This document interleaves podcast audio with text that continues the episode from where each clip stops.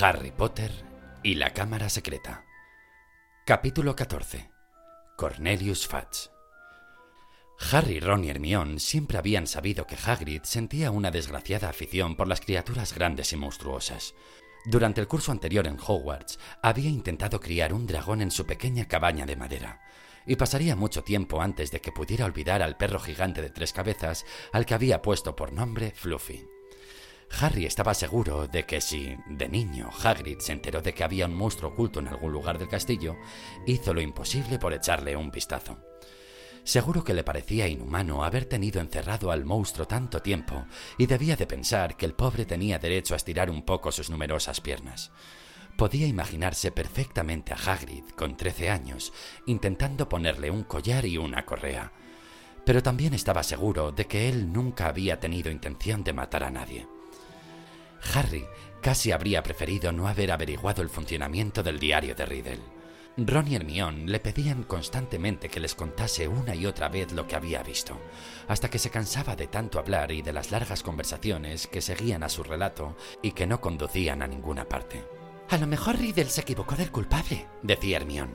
A lo mejor el que atacaba a la gente era otro monstruo. ¿Cuántos monstruos crees que puede albergar este castillo, Hermione? le preguntó Ron aburrido. Ya sabíamos que a Hagrid lo habían expulsado, dijo Harry apenado. Y supongo que entonces los ataques cesaron. Si no hubiera sido así, a Riddle no le habrían dado ningún premio. Ron intentó verlo de otro modo. Riddle me recuerda a Percy. Pero, ¿por qué tuvo que delatar a Hagrid? El monstruo había matado a una persona, Ron, contestó Hermione. Y Riddle habría tenido que volver al orfanato Muggle si hubieran cerrado Hogwarts, dijo Harry. No lo culpo por querer quedarse allí.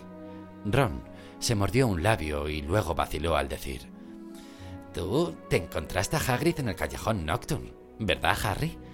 Dijo que había ido a comprar un repelente contra las babosas carnívoras, dijo Harry con presteza. Se quedaron en silencio. Tras una prolongada pausa, Hermión tuvo una idea elemental. ¿Por qué no vamos y le preguntamos a Hagrid? Sería una visita muy cortés, dijo Ron. Hola, Hagrid. Dinos, ¿has estado últimamente dejando en libertad por el castillo a una cosa furiosa y peluda? Al final, decidieron no decir nada a Hagrid si no había otro ataque. Y como los días se sucedieron sin siquiera un susurro de la voz que no salía de ningún sitio, albergaban la esperanza de no tener que hablar con él sobre el motivo de su expulsión. Ya habían pasado casi cuatro meses desde que petrificaron a Justin y a Nick casi decapitado, y parecía que todo el mundo creía que el agresor, quien quiera que fuese, se había retirado afortunadamente. Pips se había cansado por fin de su canción. ¡Oh, Potter, eres un zote! Ernie Macmillan, un día en la clase de herbología, le pidió cortésmente a Harry que le pasara un cubo de hongos saltarines. Y en marzo, algunas mandrágoras montaron una escandalosa fiesta en el invernadero 3. Esto puso muy contenta la profesora Sprout. En cuanto empiecen a querer cambiarse unas a las macetas de otras, sabremos que han alcanzado la madurez, dijo a Harry. Entonces podremos revivir a esos pobrecillos de la enfermería. Durante las vacaciones de Semana Santa, los de segundo tuvieron algo nuevo en que pensar. Había llegado el momento de elegir optativas para el curso siguiente, decisión que al menos Hermione se tomó muy en serio. Podría afectar a todo nuestro futuro, dijo a Harry y Ron mientras repasaban minuciosamente la lista de las nuevas materias, señalándolas. Lo único que quiero es no tener pociones, dijo Harry. Imposible, dijo Ron con tristeza. Seguiremos con todas las materias que tenemos ahora. Si no, yo me libraría de defensa contra las artes oscuras. Pero si esa es muy importante, dijo Hermione sorprendida. No tal como la imparte Lockhart, repuso Ron. Lo único que me han enseñado es que no hay que dejar sueltos a los duendecillos. Neville Longbottom había recibido carta de todos los magos y brujas de su familia, y cada uno le aconsejaba materias distintas. Confundido y preocupado, se sentó a leer la lista de las materias y les preguntaba a todos si pensaban que aritmancia era más difícil que adivinación antigua. Dean Thomas, que, como Harry se había criado con muggles, terminó cerrando los ojos y apuntando a la lista con la varita mágica, y escogió las materias que había tocado al azar. Hermión no siguió el consejo de nadie y las escogió todas. Harry sonrió tristemente al imaginar lo que habrían dicho tío Vernon y tía Petunia si les consultara sobre su futuro de mago. Pero alguien lo ayudó. Percy Weasley se desvivía por hacerle partícipe de su experiencia. Depende de dónde quieras llegar, Harry, le dijo. Nunca es demasiado pronto para pensar en el futuro, así que yo te recomendaría adivinación. La gente dice que los estudios Muggles son la salida más fácil, pero personalmente creo que los magos deberíamos tener completos conocimientos de la comunidad no mágica, especialmente si queremos trabajar en estrecho contacto con ellos. Mira a mi padre, tiene que tratar todo el tiempo con Muggles. A mi hermano Charlie siempre le gustó el trabajo al aire libre, así que escogió cuidado de criaturas mágicas. Escoge aquello para lo que valgas, Harry. Pero lo único que Harry le parecía que se le daba realmente bien era el Quidditch. Terminó eligiendo las mismas optativas que Ron, pensando que si era muy malo en ellas, al menos contaría con alguien que podría ayudarle. A Gryffindor le tocaba jugar el siguiente partido de Quidditch contra Hufflepuff. Wood los machacaba con entrenamientos en equipo cada noche después de cenar, de forma que Harry no tenía tiempo para nada más que para el Quidditch y para hacer los deberes. Sin embargo, los entrenamientos iban mejor, y la noche anterior al partido del sábado se fue a la cama pensando que Gryffindor nunca había tenido más posibilidades de ganar la copa. Pero su alegría no duró mucho. Al final de las escaleras que conducían al dormitorio, se encontró con Neville Longbottom, que lo miraba desesperado. Oh, Harry, no sé quién lo hizo. Yo me lo encontré. Mirando a Harry aterrorizado, Neville abrió la puerta. El contenido del baúl de Harry estaba esparcido por todas partes. Su capa estaba en el suelo rasgada. Le habían levantado las sábanas y las mantas de la cama, y habían sacado el cajón de la mesita y el contenido estaba desparramado sobre el colchón. Harry fue hacia la cama, pisando algunas páginas sueltas de Recorridos con los Trolls. No podía creer lo que había sucedido. En el momento en que Neville y él hacían la cama, entraron Ron, Dean y Simus. Dean gritó, ¿Qué ha sucedido, Harry? No tengo ni idea, contestó. Ron examinaba la túnica de Harry. Habían dado la vuelta a todos los bolsillos. Alguien ha estado buscando algo, dijo Ron. ¿Qué te falta? Harry empezó a coger sus cosas y a dejarlas en el baúl. Hasta que hubo separado el último libro de Lockhart, no se dio cuenta de qué era lo que faltaba. Se han llevado el diario de Riddle, dijo a Ron en voz baja. ¿Qué? Harry señaló con la cabeza hacia la puerta del dormitorio, y Ron lo siguió. Bajaron corriendo hasta la sala común de Gryffindor, que estaba medio vacía, y encontraron a Hermione sentada sola, leyendo un libro titulado La adivinación antigua al alcance de todos. A Hermione, la noticia la dejó aterrorizada. Eh, pero solo puede haber sido alguien de Gryffindor. Nadie más conoce la contraseña. En efecto, confirmó Harry.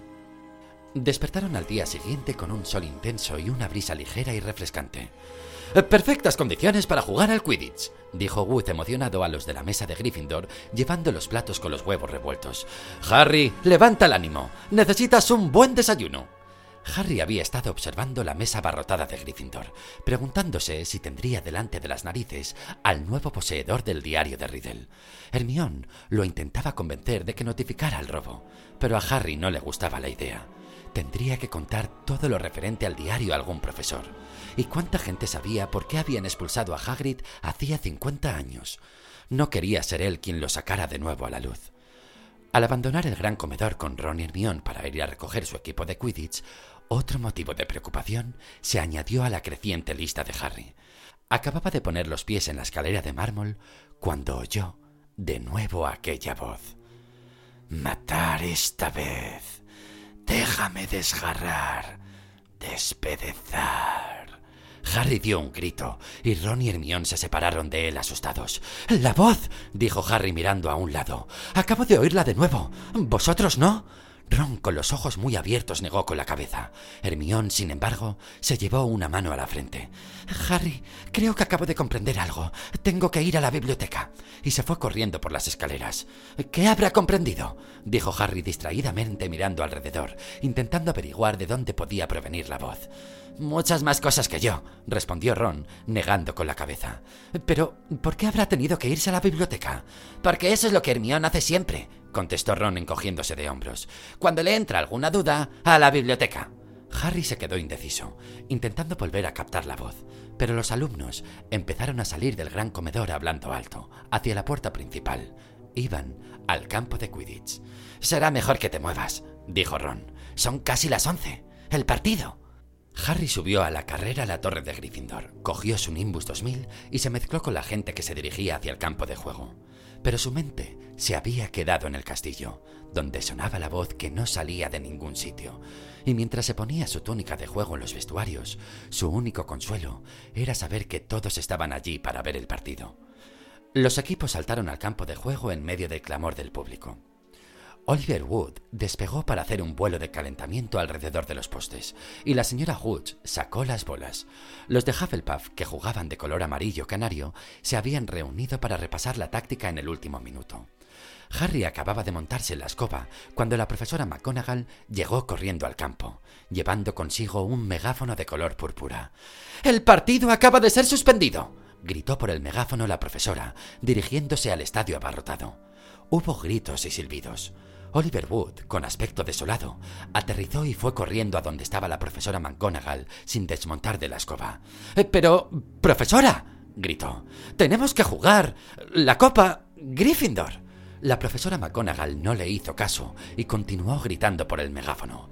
Todos los estudiantes tienen que volver a sus respectivas salas comunes, donde les informarán los jefes de sus casas. Id lo más deprisa que podáis, por favor. Luego, bajó el megáfono e hizo una seña a Harry para que se acercara. Potter, creo que será mejor que vengas conmigo.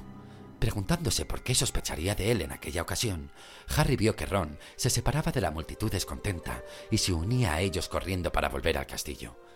Para sorpresa de Harry, la profesora McGonagall no se opuso. Sí, quizás sea mejor que tú también vengas, Weasley, algunos de los estudiantes que había a su alrededor rezonogaban por la suspensión del partido y otros parecían preocupados. Harry y Ron siguieron a la profesora McGonagall y, al llegar al castillo, subieron con ella la escalera de mármol. Pero esta vez no se dirigían a ningún despacho. Esto os resultará un poco sorprendente, dijo la profesora McGonagall con voz amable cuando se acercaban a la enfermería. Ha habido otro ataque, un ataque doble a Harry le dio un brinco el corazón. La profesora McGonagall abrió la puerta y entraron en la enfermería. La señora Pomfrey atendía a una muchacha de quinto curso con el pelo largo y rizado. Harry reconoció en ella la chica de Ravenclaw a la que por error habían preguntado cómo se iba a la sala común de Slytherin. Y en la cama de al lado estaba... ¡Hermión! gimió Ron. Hermión yacía completamente inmóvil, con los ojos abiertos y vidriosos. Las encontraron junto a la biblioteca, dijo la profesora McGonagall. Supongo que no podéis explicarlo. Esto estaba en el suelo, junto a ellas. Levantó un pequeño espejo redondo. Harry y Ron negaron con la cabeza mirando a Hermión. Os acompañaré a la torre de Gryffindor, dijo con seriedad la profesora McGonagall. De cualquier manera, tengo que hablar con los estudiantes. Todos los alumnos estarán de vuelta en sus respectivas salas comunes a las seis en punto de la tarde. Ningún alumno podrá dejar los dormitorios después de esa hora. Un profesor os acompañará siempre al aula. Ningún alumno podrá entrar en los servicios sin ser acompañado por un profesor. Se posponen todos los partidos y entrenamientos de Quidditch y no habrá más actividades extraescolares. Los alumnos de Gryffindor, que abarrotaban la sala común, escuchaban en silencio a la profesora McGonagall, quien al final enrolló el pergamino que había estado leyendo y dijo con la voz entrecortada por la impresión. No necesito añadir que rara vez me he sentido tan consternada. Es probable que se cierre el colegio si no se captura al agresor. Si alguno de vosotros sabe de alguien que pueda tener una pista, le ruego que lo diga. La profesora salió por el agujero del retrato con cierta torpeza, e inmediatamente los alumnos de Gryffindor rompieron el silencio. Han caído dos de Gryffindor, sin contar al fantasma, que también es de Gryffindor, uno de Ravenclaw y otro de Hufflepuff, dijo Lee Jordan, el amigo de los gemelos Weasley, contando con los dedos. ¿No se ha dado cuenta ningún profesor de que los de Slytherin parecen estar a salvo? ¿No es evidente que todo esto proviene de Slytherin? El heredero de Slytherin, el monstruo de Slytherin. ¿Por qué no expulsan a todos los de Slytherin? preguntó con fiereza. Hubo alumnos que asintieron y se oyeron algunos aplausos aislados. Pero Percy Weasley estaba sentado en una silla detrás de Lee, pero esta vez no parecía interesado en exponer sus puntos de vista. Estaba pálido y parecía ausente. Percy está asustado, dijo George a Harry en voz baja. Esa chica de Ravenclaw, Penelope Water, es prefecta. Supongo que Percy creía que el monstruo no se atrevería a atacar a un prefecto. Pero Harry solo escuchaba a medias. No parecía poder olvidar la imagen de Hermión, inmóvil sobre la cama de la enfermería, como esculpida en piedra. Y si no pillaban pronto al culpable, él tendría que pasar el resto de su vida con los Dursley. Tom Riddle había delatado a Hagrid ante la perspectiva del orfanato Muggle si se cerraba el colegio. Harry entendía perfectamente cómo se había sentido. ¿Qué vamos a hacer? preguntó Ron a Harry al oído. ¿Crees que sospechan de Hagrid? Tenemos que ir a hablar con él, dijo Harry decidido. No creo que esta vez sea él. Pero si fue el que lo liberó la última vez, también sabrá llegar hasta la Cámara de los Secretos. Y algo es algo. Pero McGonagall nos ha dicho que tenemos que permanecer en nuestras torres cuando no estemos en clase. Creo, dijo Harry en voz más baja todavía, que ha llegado ya el momento de volver a sacar la vieja capa de mi padre. Harry solo había heredado una cosa de su padre, una capa larga y plateada para hacerse invisible. Era su única posibilidad para salir a hurtadillas del colegio y visitar a Hagrid sin que nadie se enterara. Fueron a la cama a la hora habitual. Esperaron a que Neville, Dean y Simus hubieran dejado de hablar sobre la Cámara de los Secretos y se durmieran, y entonces se levantaron, volvieron a vestirse y se cubrieron con la capa. El recorrido por los corredores oscuros del castillo no fue en absoluto agradable. Harry, que ya en ocasiones anteriores había caminado por allí de noche, no lo había visto nunca, después de la puesta de sol, tan lleno de gente. Profesores, prefectos y fantasmas circulaban por los corredores en parejas, buscando cualquier detalle sospechoso. Como, a pesar de llevar la capa invisible, hacían el mismo ruido de siempre, hubo un instante especialmente tenso cuando Ron se dio un golpe en un dedo del pie, y estaban muy cerca del lugar en que Snape montaba guardia. Afortunadamente Snape estornudó en el momento preciso en que Ron gritó. Cuando finalmente alcanzaron la puerta principal de roble y la abrieron con cuidado, suspiraron aliviados. Era una noche clara y estrellada. Avanzaron con rapidez, guiándose por la luz de las ventanas de la cabaña de Hagrid, y no se despidieron de la capa hasta que hubieron llegado ante la puerta. Unos segundos después de llamar, Hagrid les abrió. Les apuntaba con una ballesta, y Fang, el perro jabalinero, ladraba furiosamente detrás de él. ¡Oh! dijo bajando el arma y mirándolos. ¿Qué hacéis aquí los dos? ¿Para qué es eso? preguntó Harry señalando la ballesta al entrar. Nada, nada, susurró Hagrid. Estaba esperando. No importa. Sentaos, prepararé. Parecía que apenas sabía lo que hacía. Casi apagó el fuego al derramar agua de la tetera metálica, y luego rompió la de cerámica de puros nervios al golpearla con la mano. ¿Estás bien, Hagrid? dijo Harry. ¿Has oído lo de Hermión? Ah, sí, claro que lo he oído dijo Hagrid con la voz entrecortada. Miró por la ventana nervioso. Le sirvió sendas jarritas llenas solo de agua hirviendo. Se le había olvidado poner las bolsitas de té. Cuando les estaba poniendo en el plato un trozo de pastel de frutas, aporrearon la puerta. Se le cayó el pastel. Harry y Ron intercambiaron miradas de pánico, se echaron encima la capa para hacerse invisibles y se retiraron a un rincón oculto. Tras asegurarse de que no se les veía, Hagrid cogió la ballesta y fue otra vez a abrir la puerta. Buenas noches, Hagrid. Era Dumbledore. Entró, muy serio, seguido por otro individuo de aspecto muy raro. El desconocido era un hombre bajo y corpulento, con el pelo gris alborotado y expresión nerviosa. Llevaba una extraña combinación de ropas, traje de raya diplomática, corbata roja, capa negra larga y botas púrpuras acabadas en punta. Sujetaba bajo el brazo un sombrero hongo verde lima. Es el jefe de mi padre, musitó Ron. Cornelius Fudge, el ministro de magia. Harry dio un codazo a Ron para que se callara. Hagrid estaba pálido y sudoroso. Se dejó caer abatido en una de las sillas y miró a Dumbledore, y luego a Cornelius Fudge. Feo asunto, Hagrid, dijo Fudge telegráficamente. Muy feo. He tenido que venir. Cuatro ataques contra hijos de Muggles. El ministerio tiene que intervenir. Yo nunca, dijo Hagrid, mirando implorante a Dumbledore.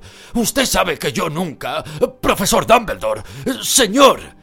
Quiero que quede claro, Cornelius, que Hagrid cuenta con mi plena confianza, dijo Dumbledore, mirando a Fats con el entrecejo fruncido.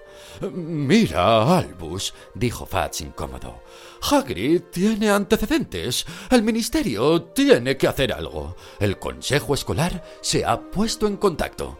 Aún así, Cornelius, insisto en que echar a Hagrid no va a solucionar nada, dijo Dumbledore. Los ojos azules le brillaban de una manera que Harry no había visto nunca. Míralo desde mi punto de vista, dijo Fudge, cogiendo el sombrero y haciéndolo girar entre las manos. Me están presionando.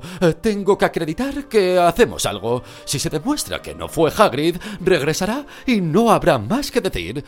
Pero tengo que llevármelo. Tengo que hacerlo. Si no, no estaría cumpliendo con mi deber. ¿Llevarme? Dijo Hagrid temblando. ¿Llevarme a dónde?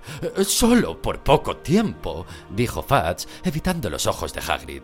No se trata de un castigo, Hagrid, sino más bien de una precaución.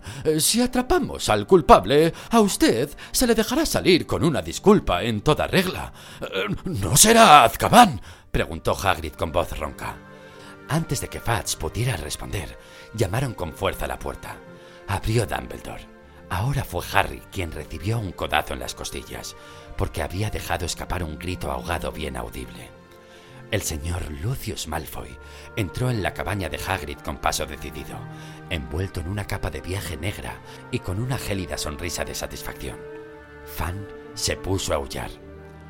Ah, ya está aquí, Fudge, dijo complacido al entrar. Bien, bien. ¿Qué hace usted aquí? Le dijo Hagrid furioso. ¡Salga de mi casa! Créame, buen hombre, que no me produce ningún placer entrar en esta... ¿La ha llamado casa? repuso Lucius Malfoy, contemplando la cabaña con desprecio. Simplemente he ido al colegio y me han dicho que el director estaba aquí. ¿Y qué es lo que quiere de mí exactamente, Lucius? dijo Dumbledore. Hablaba cortésmente, pero aún tenía los ojos azules llenos de furia. Es lamentable, Dumbledore, dijo perezosamente el señor Malfoy, sacando un rollo de pergamino.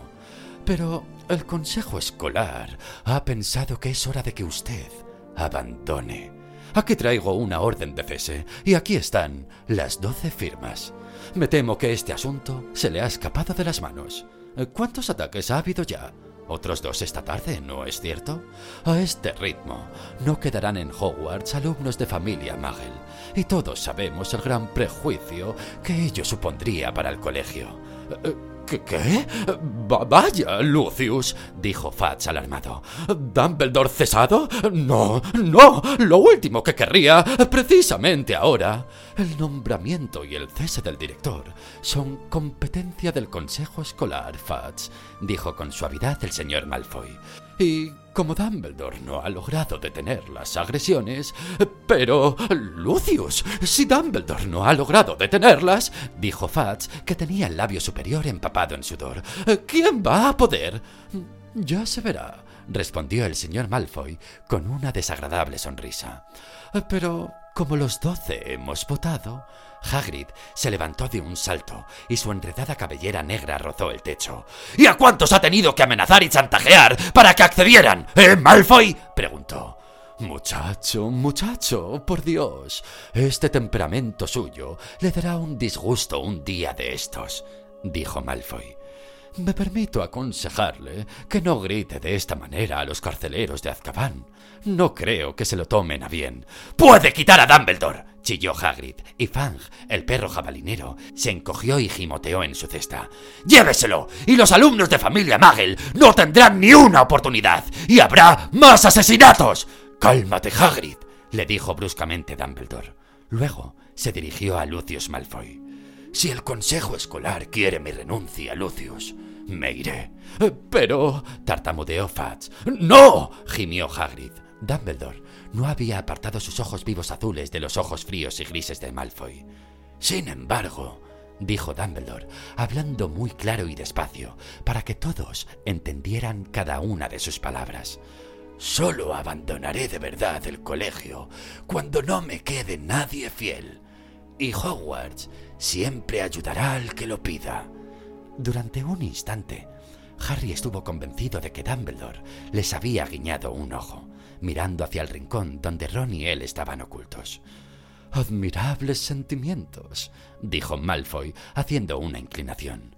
Todos echaremos de menos su personalísima forma de dirigir el centro, Albus, y solo espero que su sucesor consiga evitar los asesinatos. Se dirigió con paso decidido a la puerta de la cabaña. La abrió, saludó a Dumbledore con una inclinación y le indicó que saliera. Fudge esperaba, sin dejar de manosear su sombrero, a que Hagrid pasara adelante. Pero Hagrid no se movió, sino que respiró hondo y dijo pausadamente: Si alguien quisiera desentrañar este embrollo, lo único que tendría que hacer es seguir a las arañas. Ellas lo conducirán. Eso es todo lo que tengo que decir. Fudge lo miró extrañado. Eh, de acuerdo, ya voy, añadió, poniéndose el abrigo de piel de topo. Cuando estaba a punto de seguir a Fudge por la puerta, se detuvo y dijo en voz alta: y alguien tendría que darle de comer a Fan mientras estoy fuera. La puerta se cerró de un golpe y Ron se quitó la capa invisible. En menudo embrollo estamos metidos, dijo con voz ronca. Sin Dumbledore, podrían cerrar el colegio esta misma noche. Sin él, habrá un ataque cada día. Fan se puso a aullar, arañando la puerta.